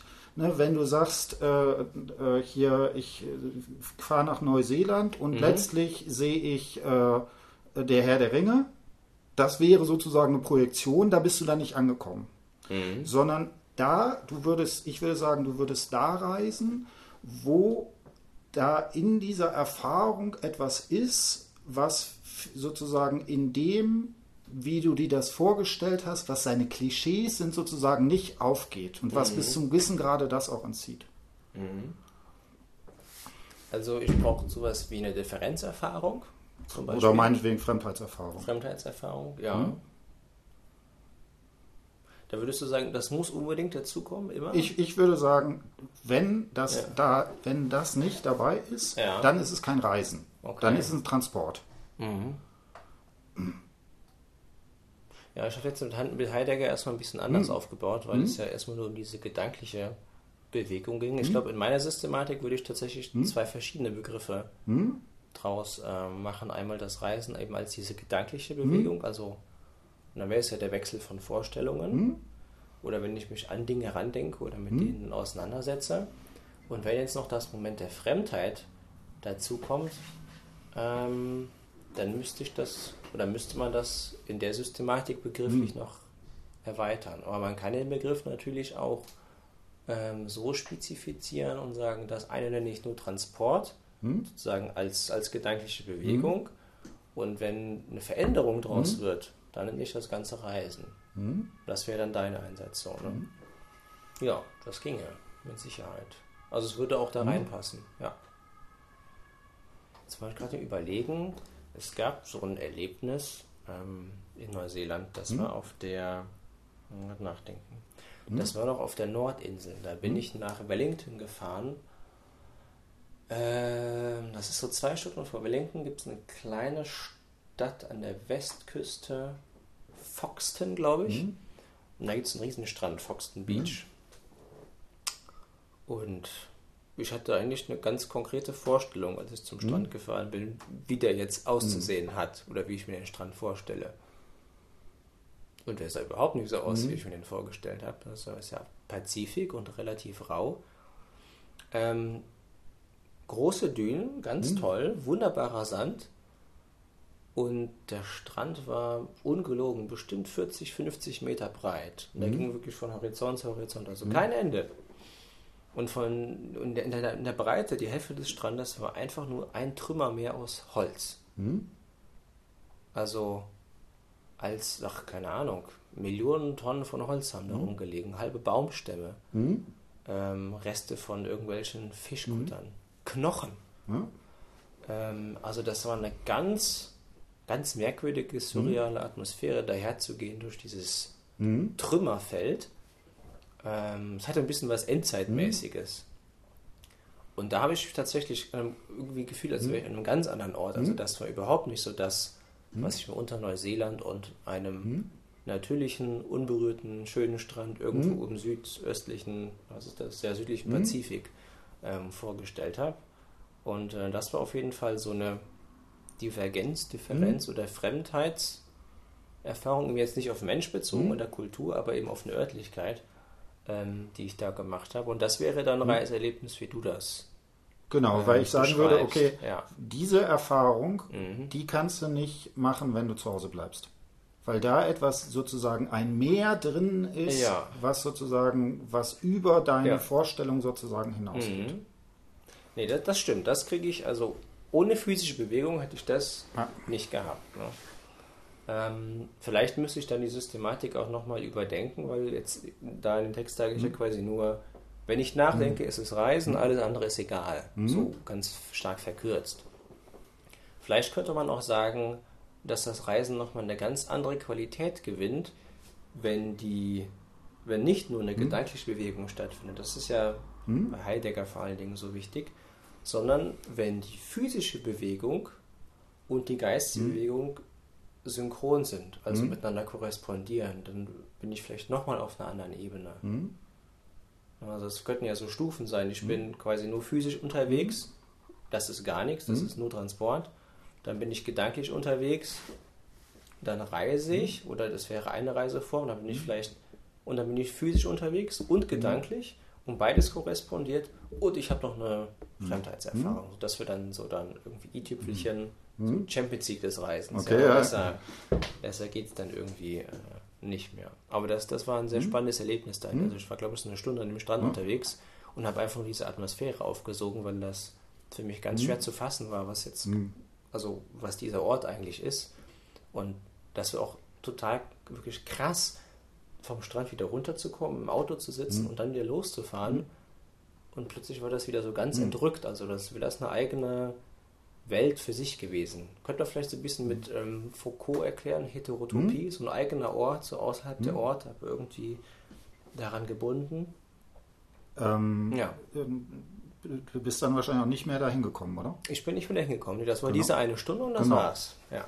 ja. Das hat natürlich, ich weiß nicht, also ich würde auch so ein bisschen daran denken, dass es vielleicht äh, auch so eine ja, so eine Erfahrung der Zeitlichkeit da drin mhm. ist, dass man das nämlich sagt, da, diese Erfahrung habe ich genau jetzt und hier das eine Mal. Ja, wenn ich wieder zurückkehren ja. würde an den Ort, hm? dann hätte ich ja schon eine Erwartung oder eine hm? Vorstellung und wüsste genau. ja ungefähr, was auf mich zukommt, außer hm? hätte sich wieder radikal verändert. Hm? Und dann wäre die Erfahrung, ne, also die könnte ja. ich nicht mehr machen, es wäre nicht ja. mehr identisch. Nee. Hm. Ja. Jo. Wollen wir vielleicht zur Bildung weitergehen?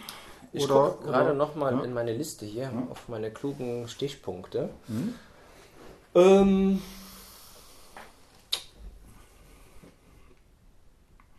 könnten noch ein bisschen was zum Raum sagen, aber das genau, ist auch wieder ja. kompliziert.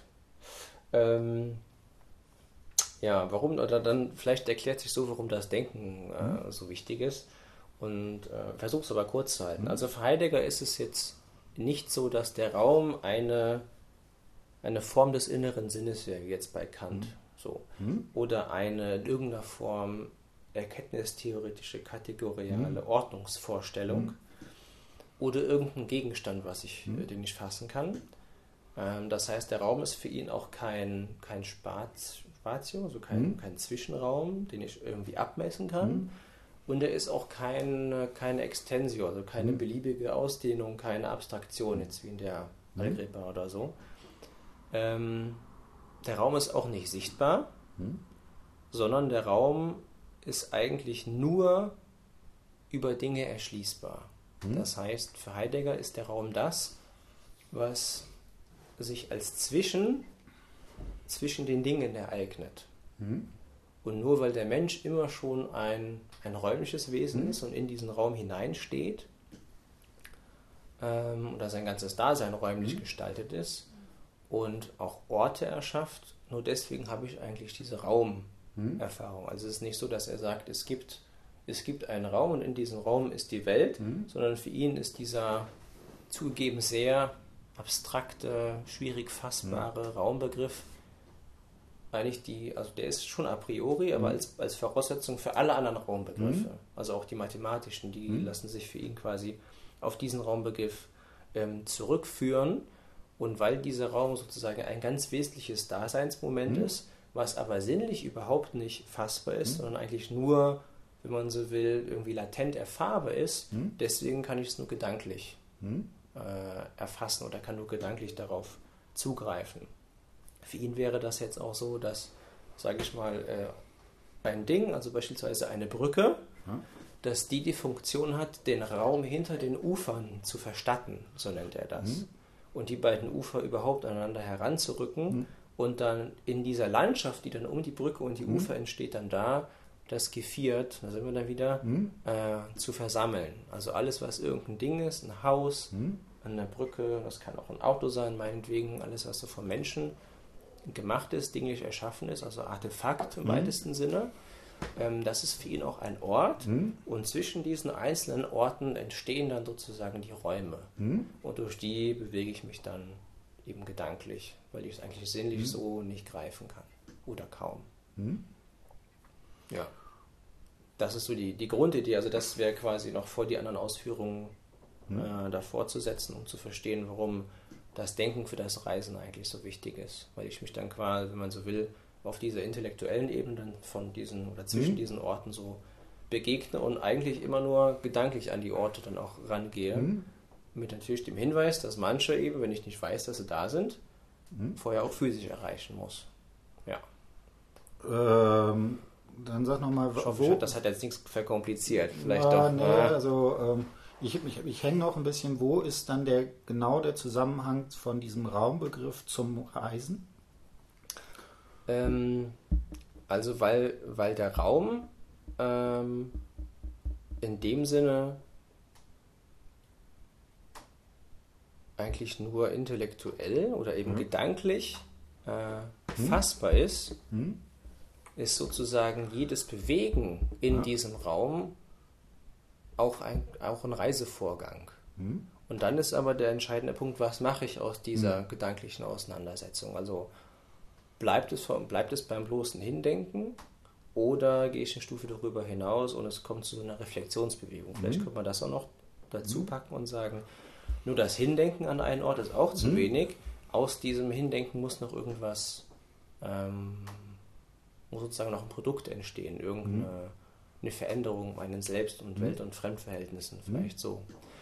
Und das ist dann auch sozusagen die, die Rückführung an die mhm. Ausgangsthese, ähm, weil ich mich immer nur gedanklich an diese Orte bewegen kann und auch nur so an diese Orte hinkomme, werden Reisen und Wohnen eigentlich identisch auf dieser Ebene. Ja verständlich so in der Form? Ja, Besser? ungefähr. Ungefähr. Ach, so ansonsten Text lesen nochmal, keine Ahnung. Ja. Also auch da, ja, es ist wieder so ein bisschen das gleiche Problem, was ich damit habe. Ähm, bis zum hat äh, impliziert das nicht bis zum gewissen Grade auch so eine Abwertung des, der, des Physischen? Ähm, Also von meiner Seite ist es hm. auf jeden Fall nicht intendiert. Ja. Ähm, die könnte man schon da reinlesen, hm. wenn man will. Das glaube ich schon. Auf der anderen Seite ist das ja auch nur ein, ein erster hm. Entwurf zu einer Systematik, so ein Grundgedanke. Insofern äh, glaube ich schon, dass es da noch mehr Leerstellen hm. gibt oder mh, mm, ähm, ja, so, so Bruchstellen, hm. an denen es halt nicht mehr so, so sauber hm ausgearbeitet oder konkret fassbar ist. Aber vielleicht müsste man da nur einen Blick mhm. drauf werfen. Also, dass, wie du das gesagt hast, ähm, dass ja diese, die physische Bewegung, mhm. ne, dass die eigentlich dann, dass der keine Wert, Wertigkeit mehr zukommt. Mhm. Das sollte ja nicht so sein. Also, also gerade beim Reisen ja. ist natürlich ganz wichtig auch diese, diese leibliche Erfahrung genau. der Geschichte. Also ne, ja. das ist ja genau diese Erfahrung von Natur, die du gemacht hast. Mhm ist eben genau auf, nur auf deinen Leib sozusagen bezogen. Ja. Und da würde ich sagen, ist auf jeden Fall mehr als mhm. nur Denken in dem Sinne. Mhm. Problematisch ist, wenn ich mhm. mich physisch dahin bewege, ja. aber ich lasse das einfach so über mich ergehen mhm. und ja, es, es, geht so an einem vorbei, im wahrsten Sinne des Wortes, ne, dann, dann habe ich nichts draus gemacht. Dann war es halt einfach nur eine Bewegung. Dann, dann wird das schon zutreffen. Ne? Genau, oder, oder äh, ich sehe, wie gesagt, ich sehe den äh Hobbit sozusagen mhm. mental, äh, ja. ne, wo ich dann sozusagen meine Vorstellung da drauf projiziere. Mhm. Das würde ich auch sagen, äh, ne, dann ist halt auch das Problem, dann habe ich mich auch nicht wirklich dann war ich nicht wirklich mhm. an dem Ort. Also wenn ich eine Projektion, das ist ja dann eine Fiktion, ja. wenn ich die über den realen Ort drüber genau. Ja, das wäre auch möglich. Mhm. Ich sehe schon, gut Material für das Buch. Viele Sachen zum Nachdenken, ja. Jetzt hattest du aber gesagt, ähm, Bildung, was hat Reisen genau. mit Bildung zu tun? Ja. Genau. Das Kapitel ist im Aufsatz ja super knapp gehalten. Mhm. Ähm, ich hatte, also ich musste den kürzen, mhm. weil der ja in einem äh, Buch erschienen ist und da gab es ja für jeden mhm. Autor ein festes Kontingent ja. und ich, also ich bin trotzdem drüber. Mhm. Aber deswegen ist das Bildungskapitel ähm, sehr, sehr knapp geworden. Ähm, also die Idee ist, ich kann es eigentlich auf zwei hm. Thesen hm. ähm, verdichten. Ich habe ja, wie du gesehen hast, auch ein bisschen transformatorische. Bildungstheorie, ganz, ganz wenig eingebracht. Auf der einen Seite glaube ich, dass ähm, dieser Reisebegriff oder das Verständnis hm. von Reisen in der Form, was man jetzt noch erweitern, hm. präzisieren hm. könnte, dass das kompatibel ist mit ähm, einer transformatorischen Bildungstheorie. Ähm, ausgehend davon, dass nach meiner Ansicht erstmal oder wenn es sich um eine tatsächliche mhm. Reise handelt, dass jede Reise eine Bildungsreise ist oder sein kann, mhm. weil das Reisen ähm, zu ausgezeichneten oder besonderen ähm, Erfahrungen führt mhm. und diese Erfahrungen können dann eben zu sehr nachhaltigen oder dramatischen Veränderungen mhm. führen in meinem Selbstverhältnis. Mhm. Also wie sehe ich mich, wer bin ich eigentlich? in meinem Weltverhältnis, ähm, wie stehe ich zu den mhm. Dingen. Das kann ja dazu führen, dass ich politische Verhältnisse mhm. plötzlich ganz anders bewerte, ähm, dass ich den Wert der Arbeit anders einschätze, wenn ich mal eine mhm. andere Kultur kennengelernt habe oder auch wie man mit Freizeit der mhm. Umwelt umgeht. Und das kann natürlich auch das Verhältnis zu den Mitmenschen äh, betreffen, wie ich mich mhm. denen gegenüber verhalte. Und wenn er dann diese, nach der transformatorischen mhm. Bildungstheorie, diese grundlegenden Figuren, mhm. ne, die ja da existieren, wenn die durch dieses Reisen eine so starke Veränderung mhm. erfahren, dass die eigentlich nicht mehr die sind, die sie mal waren, dann würde ich sagen, dann hat auch Bildung da stattgefunden. Ne? Ähm, würde auch gut zu Humboldt mhm. passen, aber ich finde, da ist es, glaube ich, sehr, sehr mhm. anschlussfähig. Das ist in dem Text aber auch nur angerissen, mhm. dieser Gedanke. Ein zweiter Gedanke, der auch eher so als These und vor allem, glaube ich, auch erst im letzten Absatz formuliert ist, den man noch viel mhm. weiterentwickeln müsste, wäre, ähm, in Anlehnung an Heideggers Wohnbegriff mhm. könnte man vielleicht, wenn man sowas wie eine existenzphilosophische mhm. Bildungstheorie formulieren würde, sagen, ähm, dass das ähm, Reisen nicht nur ein Teil des Wohnens ist, ähm, sondern Bildung selbst ist eigentlich Daseinsgestaltung. Mhm. Also meine ganze Art und Weise des In der Weltseins mhm. ist irgendwie ein Bildungsgeschehen. Mhm. Das ist ein Prozess, der fortlaufend ist, gleichzeitig auch ein Zustand. Das mhm. geht jetzt eher so in Richtung äh, Humboldt und Schiller so mhm. ähm, begrifflich. Und in dieser Daseinsgestaltung ist das Reisen mhm. ganz, ganz elementar, weil ich nur über das Reisen überhaupt in Kontakt zur Welt komme. Ne? Das ist egal, ob es sich auf einen relativ sage ich mal, kleinen Gesichtskreis, einen kleinen Horizont mhm. bezieht, mein Haus, mein Dorf oder mhm. so, oder ob ich eher so kosmopolitisch mhm. unterwegs bin. Aber das Reisen ist überhaupt das Mittel, um mit den Dingen, mit Mitmenschen und mhm. mir selbst ähm, in, in, Kontakt zu kommen, eine Verbindung aufzubauen mhm. und mich mit denen auseinanderzusetzen. Und äh, wenn ich das nicht machen würde, dann hätte ich ja auch gar keine Möglichkeit, jetzt mit Heidegger gesprochen, mhm. das Gefühl zu schonen, oder überhaupt über das Verhältnis der Dinge zueinander nachzudenken und wäre in dem Sinne dann mhm. auch ungebildet, weil ich würde zwar irgendwie existieren oder vor mich hinleben in meinem kleinen, beschränkten äh, Gedankenkreis, mhm. in meiner ja, ja, engen, limitierten Weltsicht äh, ohne zu wissen, dass es mhm. noch so viel mehr gibt, was es äh, verdient hätte, dass man sich darum mhm. kümmert. Mhm. So, das sind eigentlich die zwei Grundgedanken, die Ideen, die daraus mhm. ähm, entsprungen sind, die man aber noch weiter ausführen mhm. müsste. Ähm, ich fange mal mit der Transformationstheorie an, ähm, vielleicht, weil das ist tatsächlich eine Frage, wo ich mich immer äh, ziemlich mit herumschlage. Mhm. Und zwar ne, diese Transformation grundlegender Figuren des Selbst- und Weltverhältnisses. Also da ist ja die Idee, dass die Person in eine Situation kommt, die mit diesen Figuren sozusagen nicht kompatibel ist. Ja. Das wäre dann vielleicht sowas wie das Fremde im Waldenfelschen Sinne. Ja, oder Krisenerfahrung. Krisenerfahrung, genau. Ähm, interessant ist ja, dass Reisen in den meisten Fällen ja anders funktioniert oder mhm. zumindest eine, eine gewisse andere Dimension hat weil das ist ja genau das, was ich möchte. Mhm. So, also, ne, das heißt. Mal was erleben. Genau, mal und, und mal aus der Routine ja. ausbrechen und mhm. was Neues, anderes sehen. Und hast du da eine Idee zu, wie man eigentlich dieses, dieses Motiv der Neugier damit reinkriegt? Weil dann, ne, wenn du sagst, dieses Transformationstheorien, mhm. dann wäre ja sozusagen in der Reise der Bildungsmoment da, wo es krisenhaft wird und nicht alle. Ja, ja gut. Ich, ja, ja, ich übertreibe es jetzt ein bisschen, okay. damit, damit man das. Jede äh, Reise muss eine Katastrophe sein, damit sie bildet. Genau. und äh, das wäre es ja sicherlich nicht, sondern nee, nee. irgendwie ist es ja ist es so eine merkwürdige Form, weil einerseits will man natürlich eine gewisse Form der Konfrontation mit dem Fremden. Ja. Aber irgendwie zu fremd soll es dann auch nicht sein. Genau, ich will, will schon in meiner Komfortzone bleiben oder genau, nur kurz raus. Ja. Ähm, also ein Punkt wäre jetzt beispielsweise, dass hm? man sich bewusst für eine Abenteuerreise entscheidet. Oder hm, genau. Expeditionen auf in die hm? Antarktis ja. oder mit dem Postschiff irgendwo hin und dann ein paar Tage durch Norwegen und irgendwelche Gletscher wandern. Und dann passiert ja was Schlimmes, weiß ich nicht. Und ich komme nicht mehr klar. Und habe ich mich ja irgendwie bewusst darauf eingelassen und bin mir vielleicht schon vorbereitet. Ähm, das ist eine gute Frage. Danke sehr. Auf die weiß ich jetzt, glaube ich, erstmal so ad hoc keine Antwort. Ähm hm. Ja, wir sagen jetzt einfach, das ist das Problem von Kollers Konzeption, dann sind wir raus. ja. Vielleicht könnte man nochmal unterscheiden. Mhm. Es gibt ja, also, was ich jetzt in meinem Text noch mhm. gar nicht gemacht habe und was ja dann irgendwann, mhm.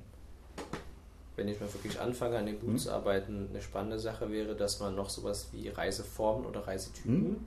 ja. unterscheidet.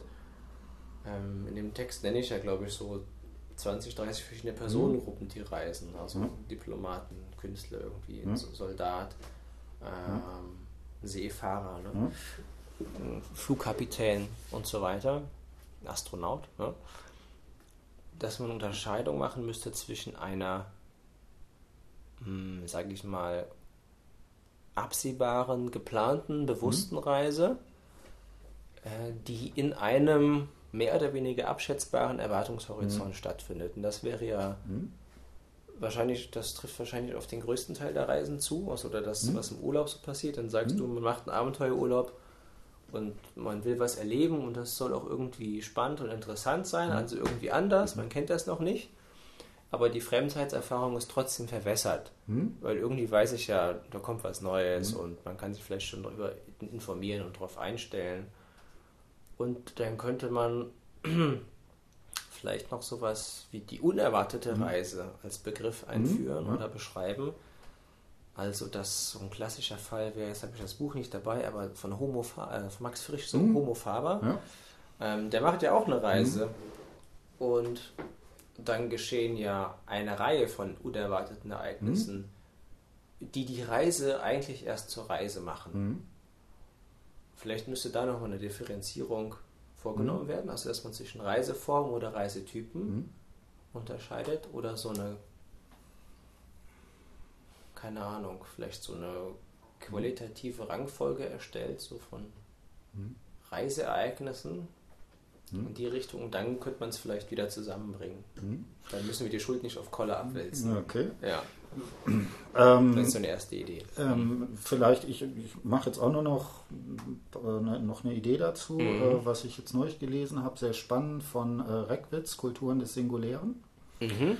Ne, und da ist der versucht ja auch rauszuarbeiten, dass es bei ganz vielen Sachen, interessanterweise, wenn ich jetzt gerade darüber nachdenke, auch beim Wohnen, auch beim Reisen, dieses Paradox ist, dass plötzlich so etwas wie der Singuläre dieser Reise Mhm. Also, ne, es muss die besondere Reise sein. Die Reise, die anders ist als alle anderen. Wenn ich die mhm. Pauschalreise, das will ja heute in der modernen Kultur ja. niemand mehr, sondern man will ja außerdem noch zeigen, dass man sozusagen da Erfahrungen an Orten war, die sonst, die da noch nicht drin sind. Ne? Mhm. Und das ist ja, die, da finde ich, ist sehr schön genau dieses Paradox, äh, dass dieses Singuläre natürlich in gewisser Weise verallgemeinert ist, weil natürlich viele genauso einen Reisetypus haben, der genau mhm. nach solchen einzigartigen anderen Erlebnisformen sozusagen fragt. Und das ist ja so, das ist ja eigentlich ganz spannend, dass mhm. gerade das auch, auch, das hängt dann ja auch mit neoliberalen mhm. Vermarktungsstrategien ja. zusammen und so weiter. Ne? Dann kann man die coolen Instagram-Fotos mhm. machen, was, was da, wo da so eine, diese Differenz da sozusagen drin ist. Das ist mir nur gerade eingefallen, weil, mhm. weil ich finde, da, das ist eigentlich, finde ich sehr schön, diese Grundparadoxie da rausgearbeitet, die ich glaube, die genau mit dieser Frage auch nach sowas wie Neugier und sowas auch in diese Transformationstheorien äh, mhm. äh, sozusagen da äh, drin hängt. Mhm. Ähm, vielleicht noch das letzte. Äh, bei dem letzten äh, Heidegger, äh, den, du hattest ja zwei Sachen, Transformationstheorie und dann äh, mit dem Bildung als Daseinsgestaltung. Als Daseinsgestaltung. Genau, ja. ja. Äh, da fand ich ziemlich gruselig, weil das, so wie du das erzählt hast, natürlich hochgradig normativ wird. Ich wollte niemanden erschrecken. Das Gut. keine Vorstellung sein. ne? Und da, ja. da habe ich so, ne, da wäre ja, das fand ich vor allen Dingen sozusagen in der Art und Weise auch der Sprache äh, mhm. äh, schwierig, weil also gerade ne, diese Transformationstheorien, die versuchen ja zum Beispiel gerade nicht sowas wie wie eine äh, bewertende Sache damit rein. Mhm. Und du hast dann gesagt, so der, der in seinem kleinen Gedankenwelt irgendwie gefangen mhm. ist oder sowas in die mhm. Richtung, das wird natürlich relativ schnell äh, problematisch, finde ich. Ne? Weil dann natürlich zum Beispiel die Frage ist. habe ich gesagt, der wäre ungebildet. Ne? Genau, der wäre, ne? Ja. So. Wie, vielleicht, also man müsste da schon Unterschiede machen. Das war jetzt. Es war eine Skizze, eine ja, grobe Skizze. Es sollte gar nicht so, so normativ klingen. Aber ja, ich, ich finde aber, weiter, aber ja. das, das, Problem ist, ne, das, ich glaube, finde schon, das mhm. habe ich schon den Eindruck, dass dieses Denken mit Heidegger da, da schon einlädt, mhm. das sozusagen da nochmal dran zu machen. Das war jetzt nur so vielleicht mhm. noch als Hinweis, was mir daran sozusagen aufgefallen mhm. ist. Ich glaube, das ist auch jetzt nicht so dramatisch, weil ne, du kannst es ja einfach im Zweifelsfall mit einer Fußnote irgendwie machen und sagen, ja. hier ist nicht normativ zu verstehen oder sowas. Ja. Mir ist es nur in, in der Beschreibung sozusagen mhm. da äh, entsprechend ziemlich aufgefallen, dass, mhm. dass ich da äh, vorsichtig wäre. Mhm.